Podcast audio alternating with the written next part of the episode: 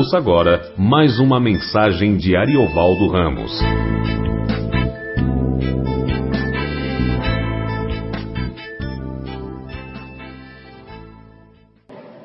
João 12. Seis dias antes da Páscoa, versículo 1, foi Jesus para Betânia, onde estava Lázaro, a quem ele ressuscitara dentre os mortos. Deram-lhe, pois, ali uma ceia. Marta servia, sendo Lázaro um dos que estavam com ele à mesa. Então Maria, tomando uma libra de bálsamo de nado puro, muito precioso, ungiu os pés de Jesus e os enxugou com seus cabelos. E encheu-se toda a casa com perfume bálsamo. Mas Judas Iscariotes, um dos seus discípulos, o que estava para traí-lo, disse: por que não se vendeu este perfume por trezentos denários e não se deu aos pobres? Isto disse ele, não porque tivesse cuidado dos pobres, mas porque era ladrão. E tendo a bolsa, tirava o que nela se lançava. Jesus, entretanto, disse: Deixe-a.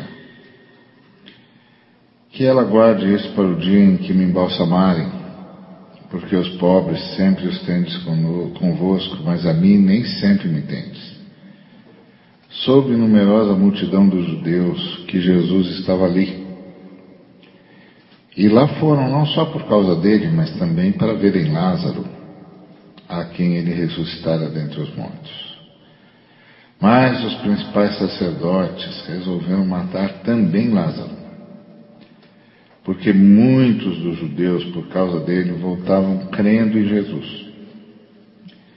No dia seguinte, a numerosa multidão que viera à festa, tendo ouvido que Jesus estava de caminho para Jerusalém, tomou ramos de palmeiras e saiu ao seu encontro, clamando Osana, bendito que vem em nome do Senhor e que é rei de Israel. E Jesus, tendo conseguido um jumentinho, montou, segundo está escrito, não temas, filho de Sião, eis que o teu rei vem, montado em um filho de jumenta.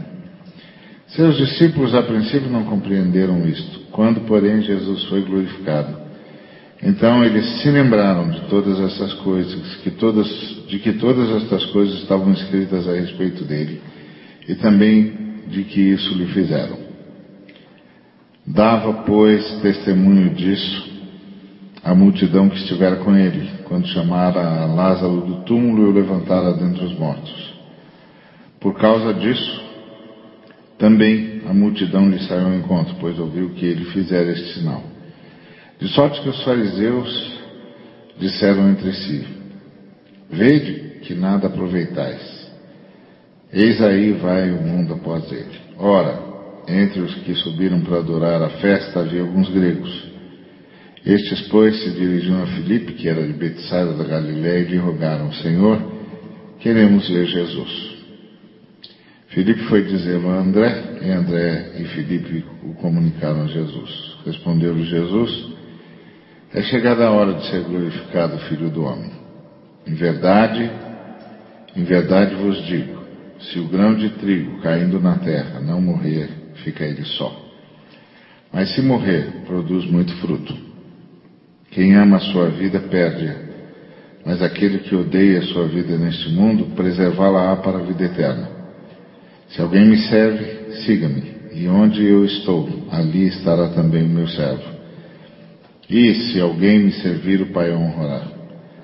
Agora está angustiada a minha alma, e que direi eu? Pai, salva-me desta hora? Mas precisamente com este propósito vim para esta hora. Pai, glorifico o teu nome. Então veio uma voz do céu. Eu já o glorifiquei e ainda o glorificarei. A multidão, pois, que ali estava, tendo ouvido a voz, devia ter havido, dizia ter havido um trovão. Outros diziam, foi um anjo que lhe falou. Então explicou Jesus, não foi por mim que veio esta voz, e sim por vossa causa. Chegou o momento de ser julgado este mundo, e agora o seu príncipe será expulso. E eu, quando for levantado da terra, trairei todos a mim mesmo. Isto dizia, significando de que gênero de morte estava para morrer. Replicou-lhe, pois, a multidão: Nós temos ouvido da lei que o Cristo permanece para sempre. E como dizes tu ser necessário que o filho do homem seja levantado? Quem é esse filho do homem?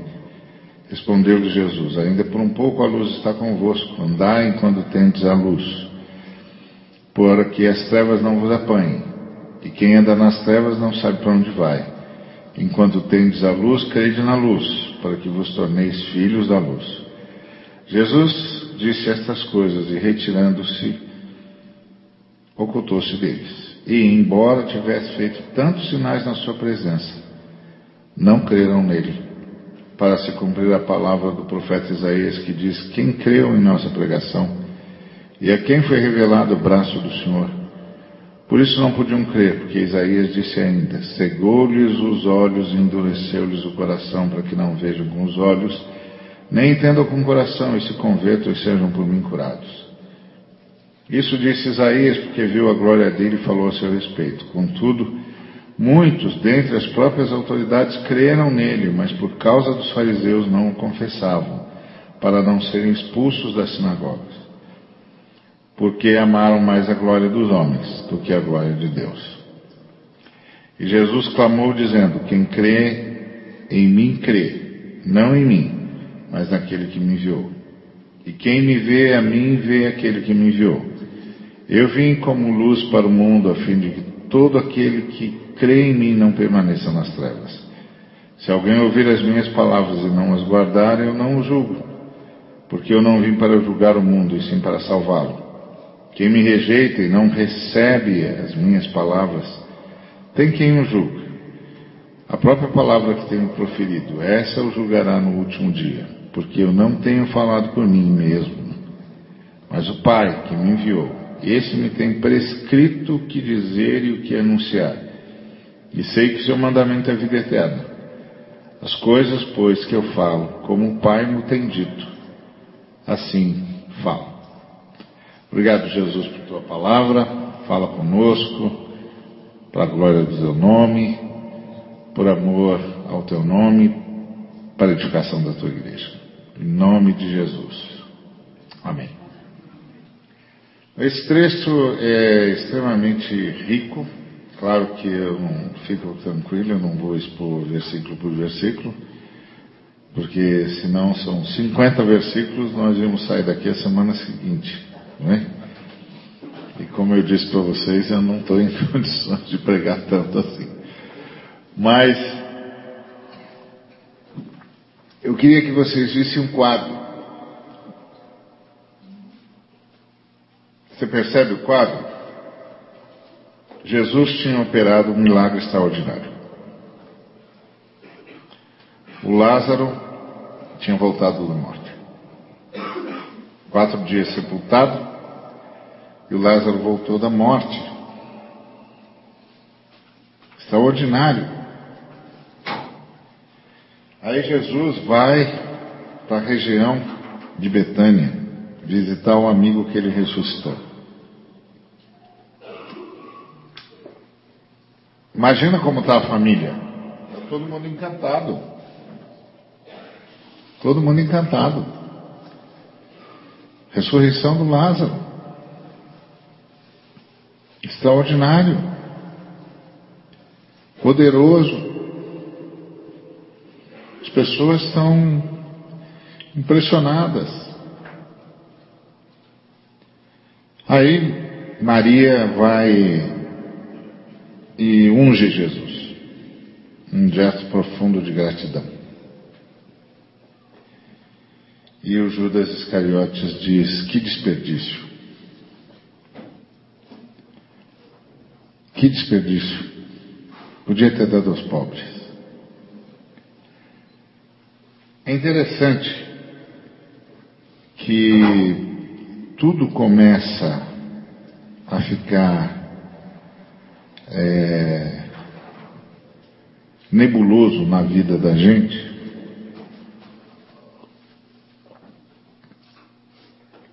quando a gente acha um desperdício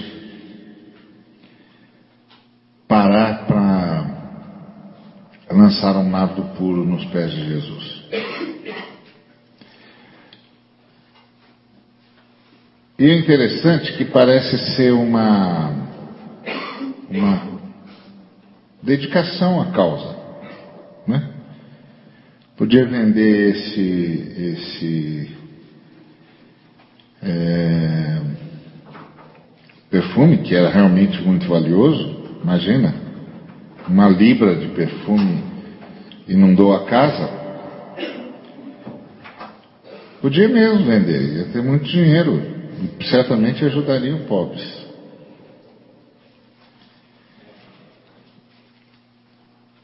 Então parece que é uma coisa assim voltada para a causa. Mas a primeira lição que a gente que a gente aprende aqui é que não há causa sem Deus, é, não há causa que não nasça da honra a Deus, da glória ao Senhor, do reconhecimento da sua bondade, do reconhecimento da sua misericórdia. Nós não somos tão bons assim. Nós não somos tão bons assim. Não há causa que não nasça do relacionamento de adoração com o Senhor. Nós não somos tão bons assim. A gente não consegue gerar o bem. O bem é gerado em nós no nosso reconhecimento da nossa dívida para com Deus. O que Marta está fazendo, o que Maria está fazendo é reconhecendo a dívida que tem com Ele.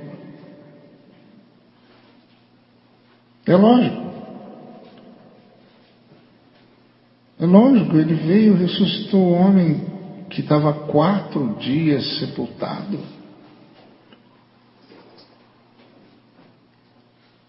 tem uma dívida com Ele, uma dívida de gratidão, de, ter visto a sua salvação, de ter visto a sua graça, de ter visto a sua misericórdia, de ter visto a sua presença e de ter visto o seu irmão ser instrumento da glória de Deus.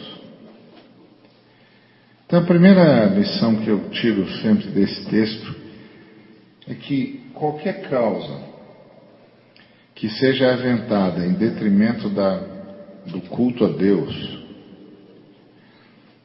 não é uma causa de Deus, não é uma causa para Deus e não vai fazer bem para os homens. Ela necessariamente está marcada por algum problema muito sério. Ela necessariamente está marcada por alguma tentativa de se bancar como agente do bem sem precisar da vontade de Deus e da presença de Deus. E Deus passa, passou a ser ali, Jesus passou a ser ali um estorvo. O sujeito do desperdício. O sujeito do desperdício. Então, Primeira coisa que a gente precisa aprender é que não vem bem senão da adoração. O bem que não vem da adoração a Deus não é bem. Não é de fato algo que vai gerar salvação, que vai gerar bênção, que vai gerar vida. A gente precisa começar tudo na vida a partir da nossa gratidão a Deus. Tudo que não nasce da gratidão a Deus não anda. É, é como a mãe que chegou para Deus e disse: Deus, você não está me atendendo porque eu tenho pedido pelo meu filho e você, meu filho está me dando muito problema, está me causando muita dificuldade, está é complicado, eu tenho pedido a você que faça alguma coisa, você não faz nada. E aí Deus diz para ela, pelo contrário, estou fazendo exatamente o que você quer. Aí ela disse, como fazendo exatamente o que, o que eu quero? Ele está ficando cada vez pior. Pois é, exatamente, estou fazendo exatamente o que você quer. Ela falou, não estou entendendo o senhor. Eu disse, ué, você nunca me agradece por ele.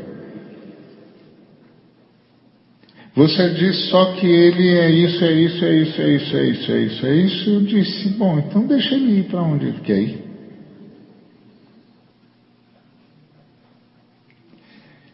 Tudo começa com adoração.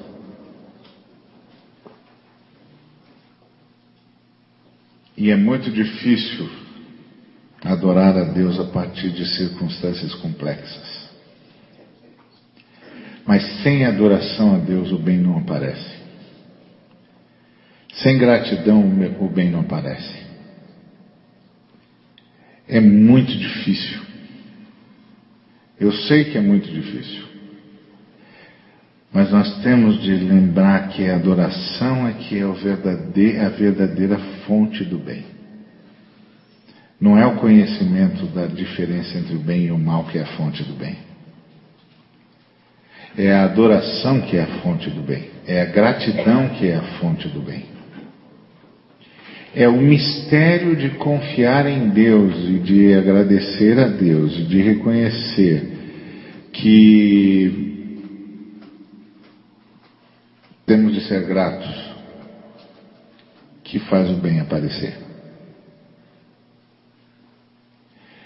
Porque há um bem nas Escrituras que é vida, e há um bem nas Escrituras que é morte. Você pode dizer, imagina. Imagina não, a árvore que estava no, no jardim era a árvore do conhecimento do bem e do mal. Então tem um bem que mata.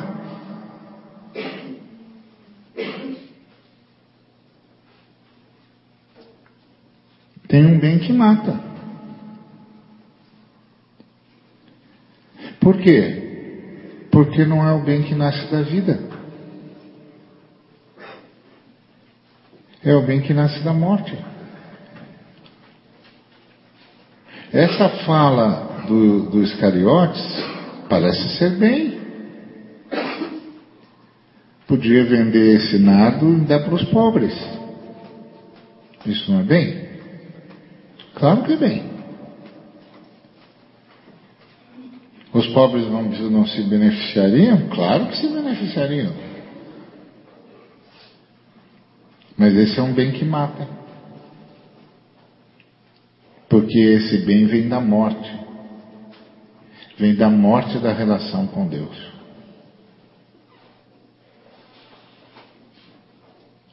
Por que que o Judas está dizendo venda?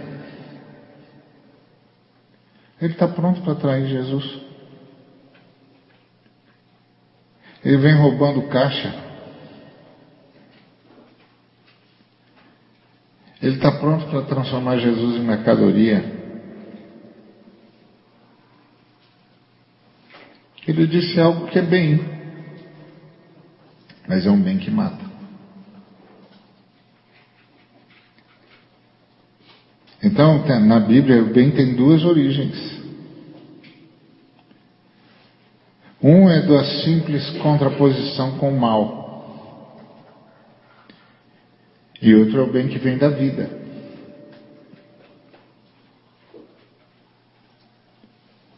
Por que, que a Bíblia diz que se você vai falar a verdade, você tem de falar a verdade, mas tem de falar em amor? Porque a verdade sem amor é verdade sem vida, a verdade sem vida é a verdade que mata. Você não está falando para curar o sujeito, está falando para matá-lo. A verdade é um bem? É um bem. Mas tem bem que mata. Por isso ele tem que ser aliado ao amor, porque aí é o bem que dá vida, é o bem que vem da árvore da vida. Não pode ser qualquer bem, tem que ser o bem que vem da árvore da vida. Não pode ser o bem que vem da árvore da morte.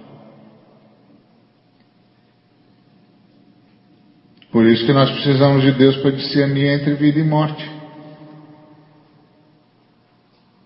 Porque o segredo de andar na história não é saber a diferença entre o bem e o mal, é saber a diferença entre a vida e a morte.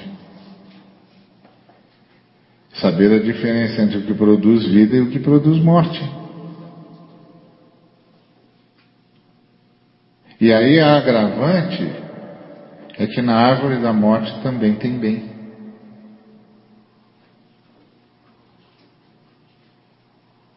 Tá vendo?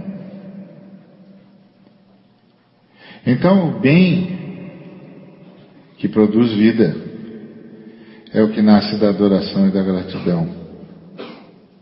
Não é o que nasce da simples comparação entre o bem e o mal. É o bem que produz vida e não o bem que produz morte. Porque quando o, o, o diabo sondou lá o coração dos nossos primeiros pais e disse para eles: Deus sabe que os seus olhos vão se abrir, que vocês vão fazer saber a diferença entre o bem e o mal. Que ele não quer ninguém como ele, ele quer que ele mesmo discina, é que Deus não discerne entre o bem e o mal. Deus discerne entre a vida e a morte. O que é que gera vida e o que é que gera morte? Por quê? Porque na árvore da morte também tem bem.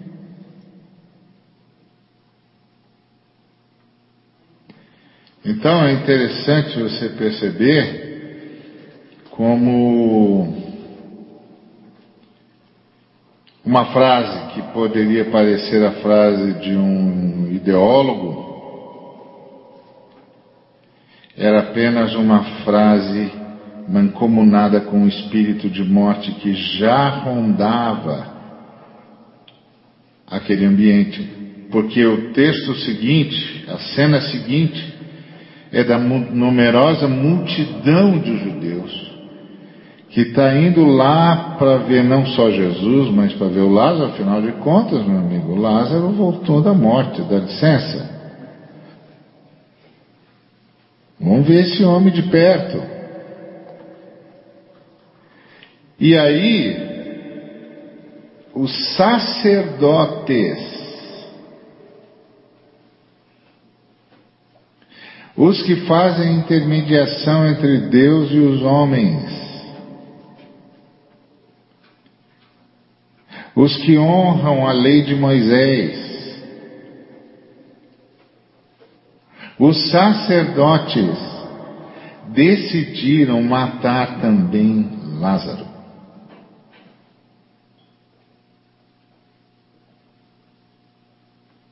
Está vendo? Como é que sacerdotes, guardiães da lei que diz não matarás, resolvem que vão matar?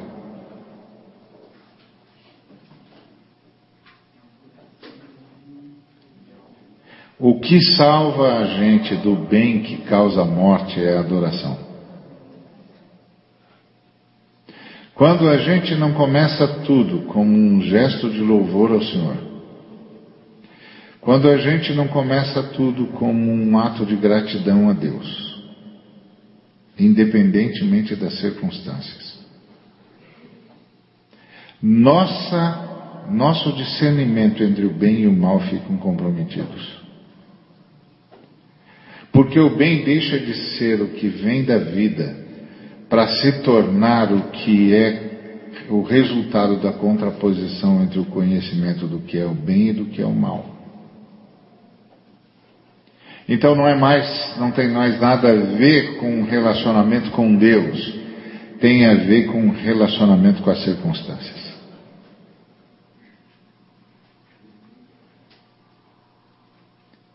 Com imperativos até morais. Imperativos até morais mas que não tem como meta salvar ninguém, não tem como meta curar ninguém, não tem como meta vivificar ninguém, não tem como meta abençoar ninguém. Tem como meta executar um padrão qualquer de juízo.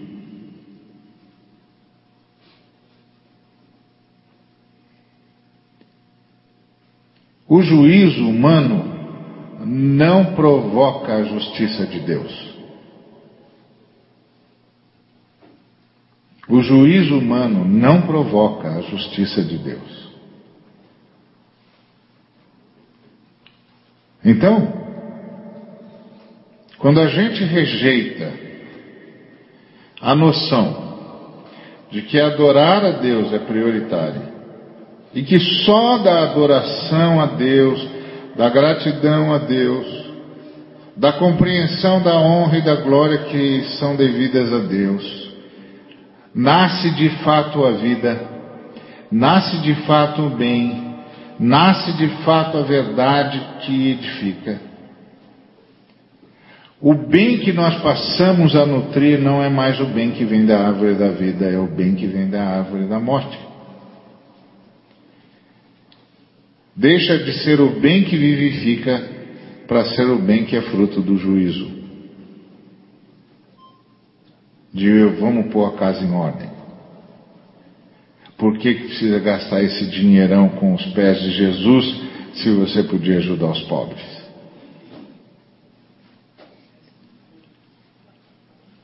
Interessante, né? E aí esse ambiente de morte é fomentado por um aparente ambiente de juízo.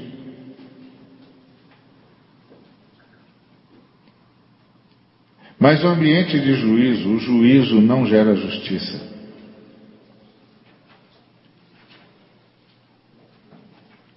Justiça é uma ministração divina. Juízo é uma usurpação humana. Quando os seres humanos decidem julgar, ao invés de reconhecer a justiça. A justiça de Deus, a bondade de Deus, a graça de Deus, a misericórdia de Deus e confiar nessa bondade, nessa, nessa justiça, nessa grandiosidade e adorar a Deus porque Ele é assim e porque Ele é assim a justiça vai correr como um ribeiro perene e as coisas de fato vão entrar no seu devido lugar. E aí os sacerdotes resolvem matar Lázaro. Gente, você pode imaginar um negócio desse? Você tem um grande milagre. Não era para estar tendo um avivamento? Não era para estar tendo uma explosão de vida? Pois quando a adoração a Deus, o reconhecimento da glória de Deus, da beleza de Deus, o priorizar Deus sai falta, os milagres só nos irritam.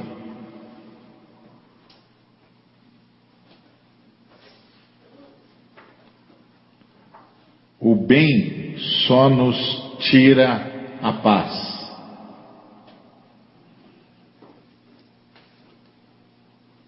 Porque eu não quero reconhecer que eu posso estar errado. Os sacerdotes poderiam simplesmente reconhecer, gente, quem sabe a gente esteja errado. Quem sabe ele seja mesmo o Messias.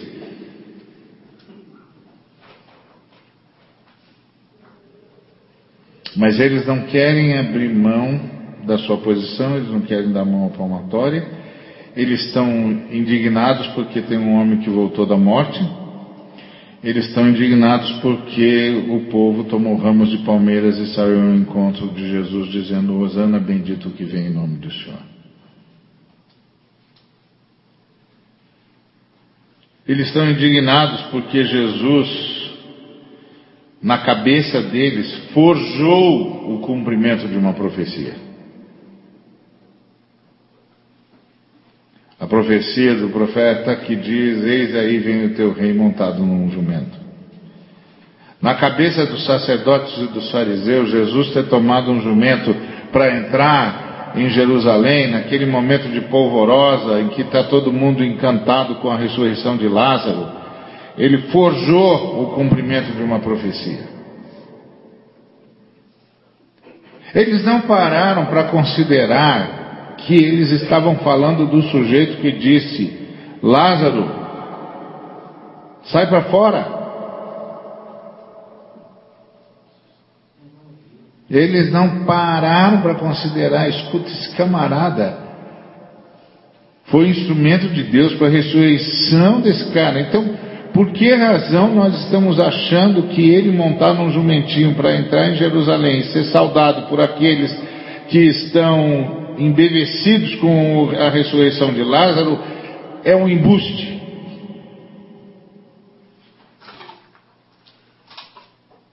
Por que, que a gente simplesmente não admite que pode ser ele?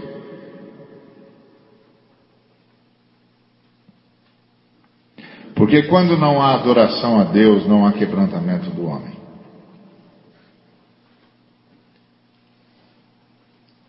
Quando não há adoração a Deus, não há quebrantamento do ser humano. E é por isso que é um bocado de coisa que a gente não consegue ver milagre e o milagre não consegue ser visto. Não é que Deus não fez milagre, ele não consegue ser visto. Como é que um milagre desse não é visto? Você está vendo até onde pode ir um entorpecimento da mente humana? Como é que um milagre desse não é visto? Como é que a mente humana pode ser tão entorpecida assim? Pode. Pode. Porque não nasceu de adoração. Não houve reconhecimento, não houve gratidão, não houve honra a Deus, não há quebrantamento humano, não há visão clara do que está acontecendo. E aí eles entendem que é um embuste. E tem mais, os próprios discípulos a princípio não compreenderam isso.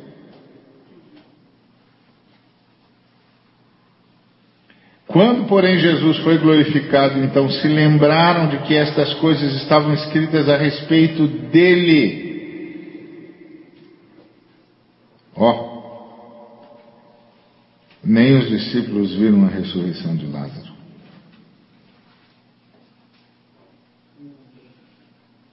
Por quê? Porque eles também ficaram tocados pela palavra de bem do Judas. É um desperdício. Quando a causa de Deus é maior que o Deus da causa, isso virou idolatria do mesmo jeito.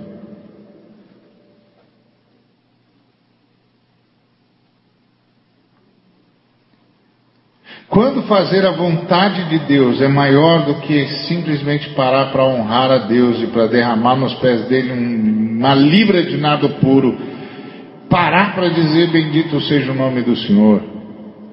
Isso virou idolatria do mesmo jeito. Deixou de ser o bem da árvore da vida e se tornou o bem da árvore da morte. Porque não é fruto de adoração.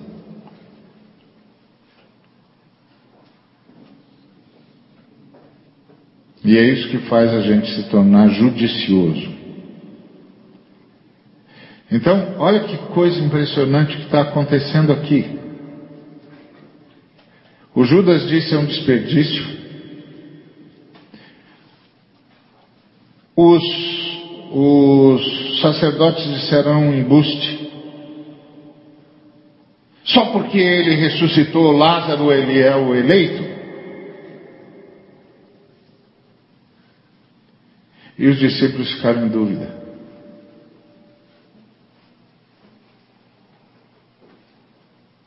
Onde foi que, que houve a falha?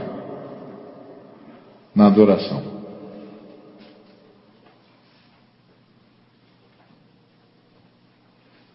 Na adoração. Os gregos reconheceram que estava acontecendo um milagre.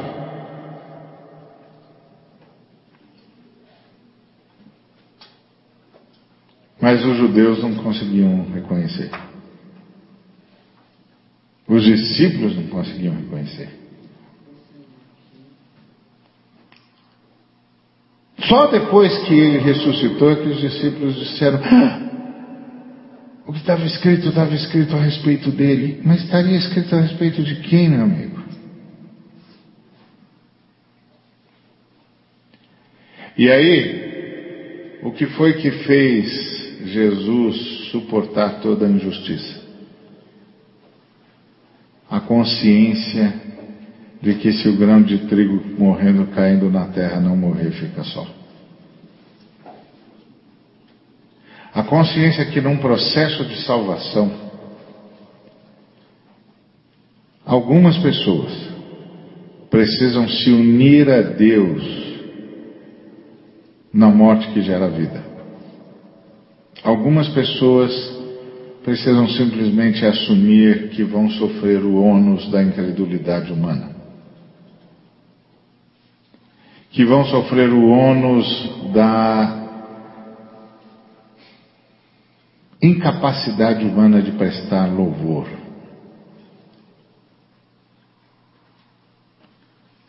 Porque se eles não prestam louvor ao Deus eterno, por que prestariam reconhecimento a um ser humano? Se eles não conseguem ser gratos ao Senhor pelo milagre da vida, por que reconheceriam na vida qualquer milagre?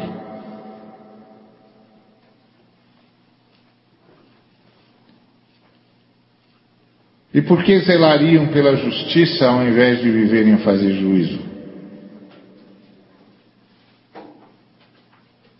E aí Jesus vence esse momento se dispondo a morrer. Me dizendo: se eu não quiser ficar sozinho nesse, nessa angústia aqui, eu tenho mesmo de ir para que muitos outros venham. Se o grão de trigo caindo na terra não morrer, fica ele só. Então nós estamos também nessa fase dessa luta contra a maldade que está semeada no mundo. Que posição que nós vamos tomar? Nós vamos tomar a posição da adoração ou do juízo? Nós vamos tomar a posição da vida ou da morte? Nós vamos lutar pelos nossos direitos ou vamos doar a nossa vida?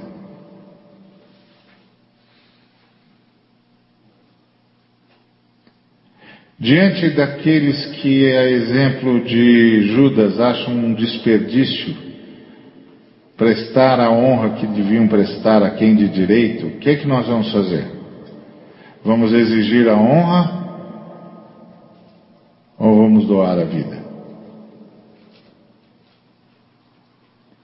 Vamos exigir a honra ou vamos doar o amor? Vamos exigir a honra ou vamos doar o perdão? Vamos exigir a honra ou vamos doar a misericórdia? Vamos exigir a honra ou vamos doar o abraço?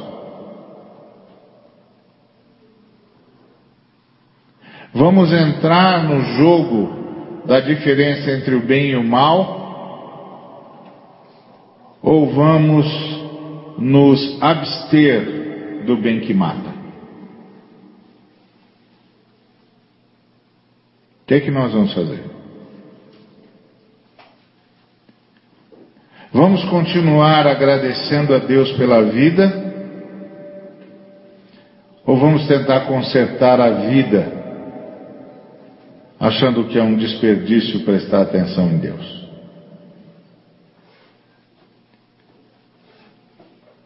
O que é que nós vamos fazer num mundo que está nesse embate? em que o que, o, o que é chamado de bem também mata.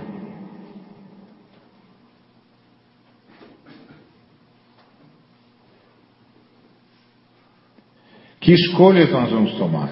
Que escolhas nós vamos fazer? Jesus fez a escolha do perdão.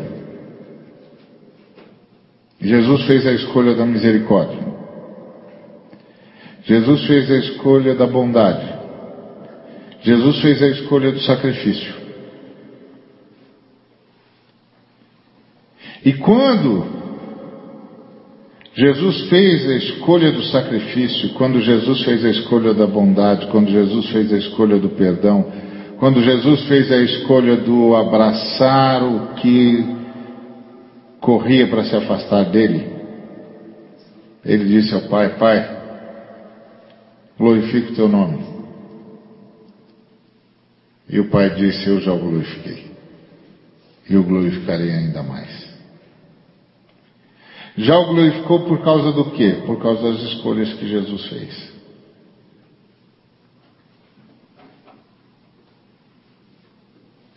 Interessante.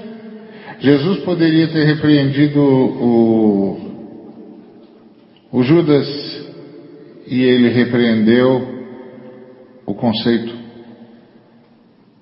E disse: Gente, essa moça está cuidando de mim, eu vou morrer.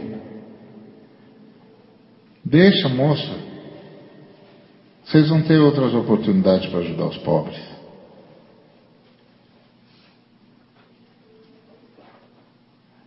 Só corrigiu o conceito. Não mexeu com o sujeito.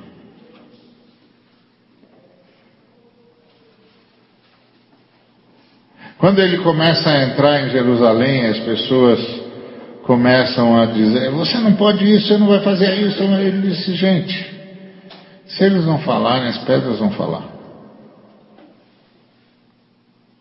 Vocês não sabem o que está acontecendo? É óbvio, porque o que você vai fazer diante de pessoas que não conseguem perceber um milagre? Que não conseguem celebrar um milagre e que dizem esse cara que ressuscitou está dando mais trabalho do que solução porque ele está fazendo o povo acreditar em Jesus, matemos Jesus e matemos a ele também.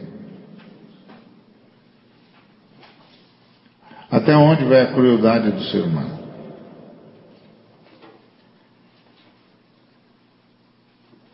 Então, o que, que é o bem? É o oposto do mal? Ou o bem é o que produz a vida?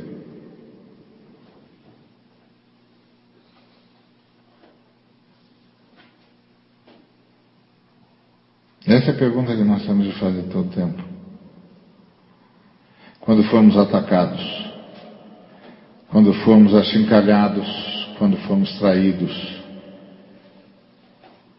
quando nos decepcionarem, quando a angústia bater a nossa porta, nós temos de, de responder essa pergunta: o que, que é o bem? É o contrário do mal? Ou é o que produz vida?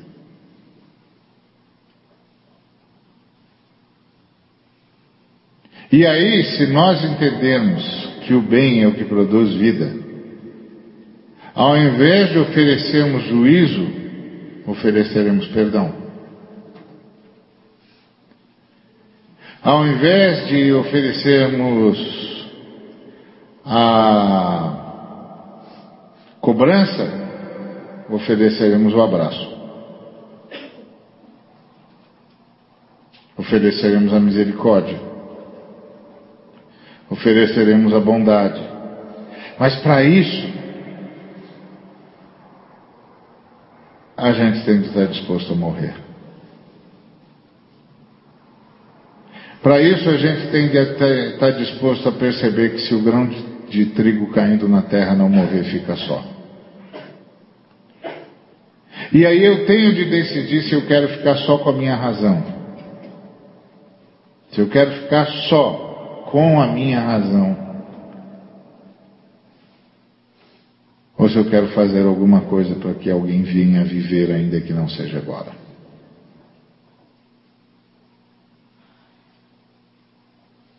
Foi isso que Jesus decidiu. Jesus decidiu que ia praticar o bem que produz a vida. E para isso ele ia glorificar o Pai morrendo na mão dos seus algozes, para não ficar só, ainda que com razão.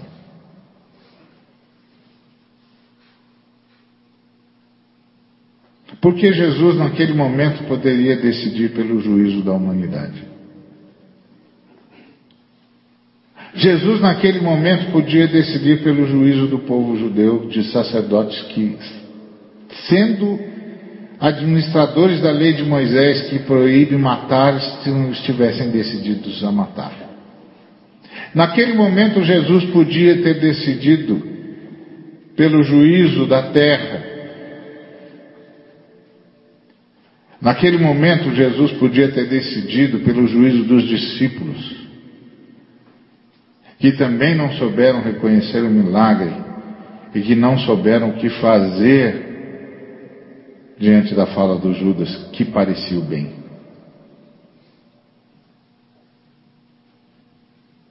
Jesus podia ter decidido pelo fim de todas as coisas. Porque os fariseus e mesmo sacerdotes que concluíram que ele era o Messias se acovardaram diante da perda, da possibilidade da perda do conforto. Mas Jesus disse: se o grão de trigo caindo na terra não morrer, vai ficar só. E ele decidiu que não ficaria só, ainda que com razão.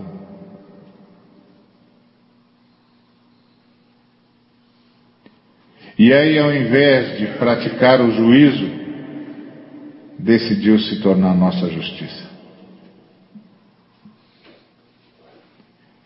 Então, diante do antagonismo do mal, o que é que nós vamos opor? O bem, que é contrário do mal, o contrário do mal, ou daquele mal, ou vamos opor o bem que é fruto da árvore da vida, portanto, fruto da adoração? O bem que produz vida. E aí, o bem que produz vida só é possível se a adoração tiver produzido a nossa morte. Não importa se eu vou ser ressarcido.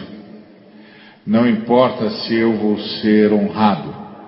Não importa se eu vou ser vingado. Importa que Deus vai ser glorificado.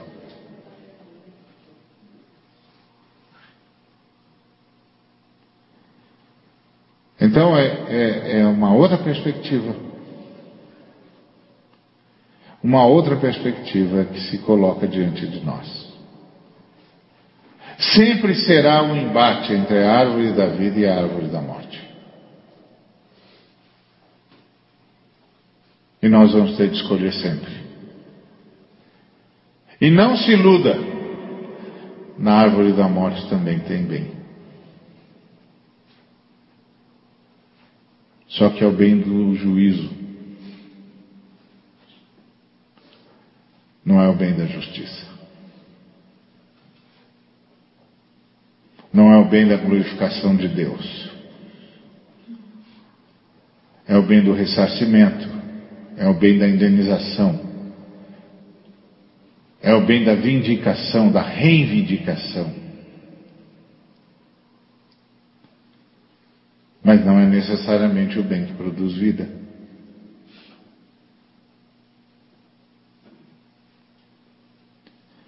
Porque o bem que produz vida nasce da adoração. É o bem que glorifica o Pai.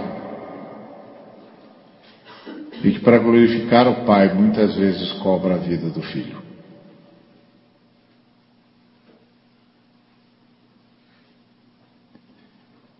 E aí cobra a vida do servo.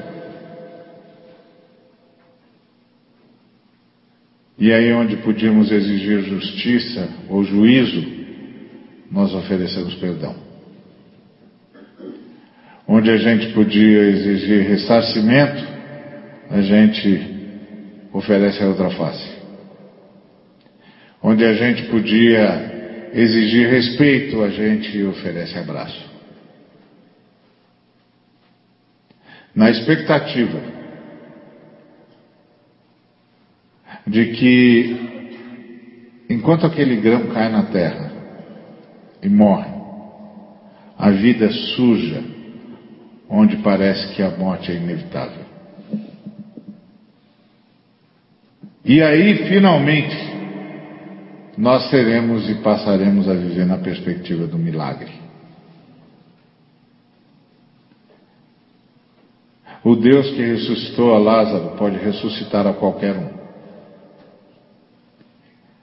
O Deus que ressuscitou a Lázaro pode vivificar, vivificar a qualquer um. O Deus que ressuscitou a Lázaro pode fazer novas todas as coisas. Então, ao invés de oferecer o bem que é o oposto do mal, eu vou oferecer o bem que produz vida. Mesmo que essa vida cobre a minha morte. Para que eu não fique com a minha razão, mas por causa do trigo que se entrega, eu vejo surgir um trigal, onde tudo parece morto. E aí eu passo a viver na perspectiva do milagre. Foi o que Jesus fez.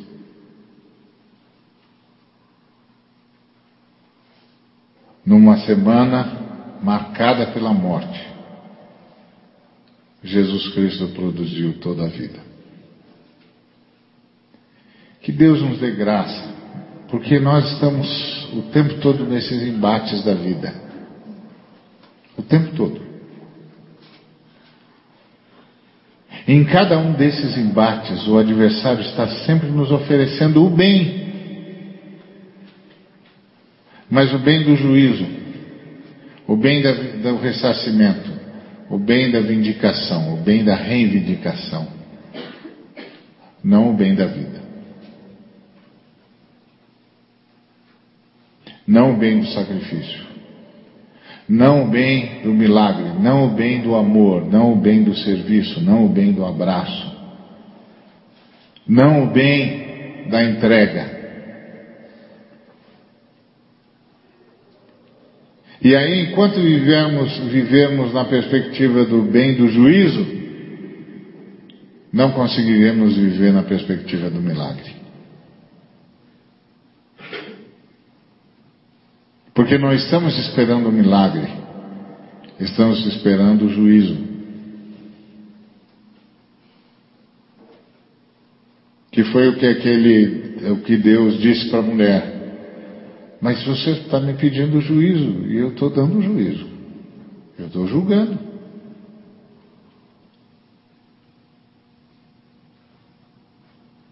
Então você precisa decidir se você está pedindo a vida ou o juízo.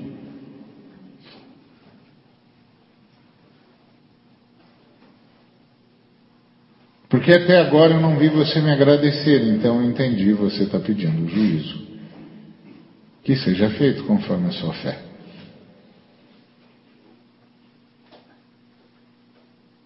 A gente que a gente muitas vezes é tentado a pensar que é no juízo que está a resposta, mas a resposta está na vida.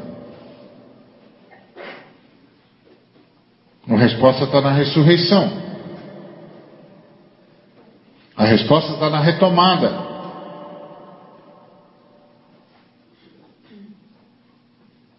No bem que produz vida e que vem da árvore da vida. E que vem mediante adoração. Que o Espírito de Deus trabalhe no nosso coração. Para nos tornarmos aliados de Deus na geração da vida. Amém?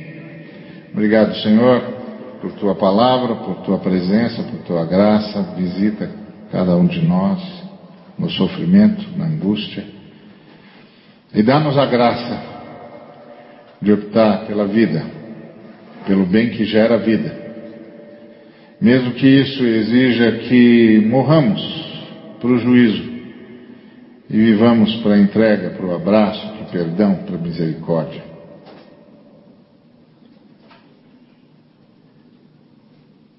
Visita-nos, consola-nos e dá-nos de novo a perspectiva do milagre. Em nome de Cristo Jesus. Que a graça de nosso Senhor Jesus Cristo, o amor do Pai e a consolação do Espírito Santo seja com cada um dos irmãos e irmãs, hoje e sempre. Amém.